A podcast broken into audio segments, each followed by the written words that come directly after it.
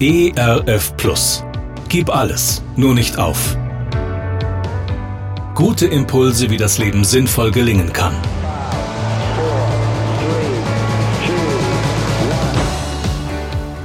Hallo und herzlich willkommen zu Gib alles, nur nicht auf.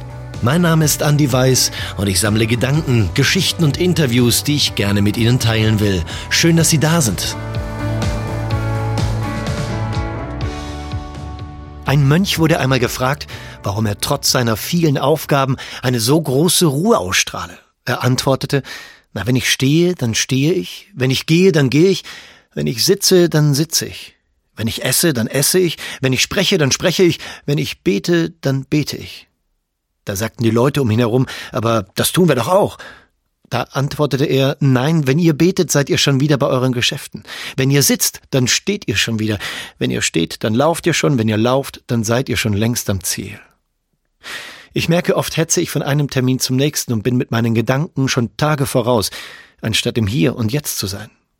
Auf der Suche nach Leben, nach Erfüllung meiner Wünsche, meiner Träume, meiner Ziele schlage ich oft ein hohes Tempo an manchmal vielleicht sogar ein zu hohes. Ein so hohes Tempo, dass ich gar nicht merke, wie ich, anstatt zu leben, eher auf der Flucht bin und mich am Ende dabei selbst verliere. Vielleicht treibt mich auch die Angst an, ein Stück Leben zu verpassen. Oder jage ich dem Erfolg nach, um zu hören, oh, ich bin stolz auf dich, das hast du gut gemacht, egal von wem? Wenn ich von einer Konzerttour nach Hause komme, dann brauche ich Zeit. Zeit, um all die Eindrücke und Begegnungen zu verarbeiten. Manchmal habe ich nach einem solchen Konzertwochenende hunderte von Kilometern hinter mich gebracht. Dann liege ich in meinem eigenen Bett zu Hause, aber meine Seele, die ist noch an einem ganz anderen Ort.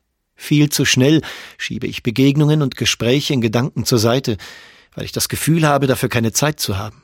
Es muss doch weitergehen. Aber wird die Zeit denn wirklich eines Tages mehr?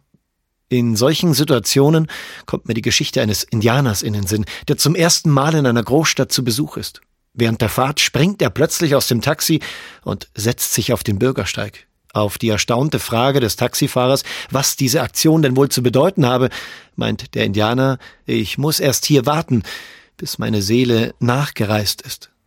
Und wo ist Ihre Seele gerade unterwegs?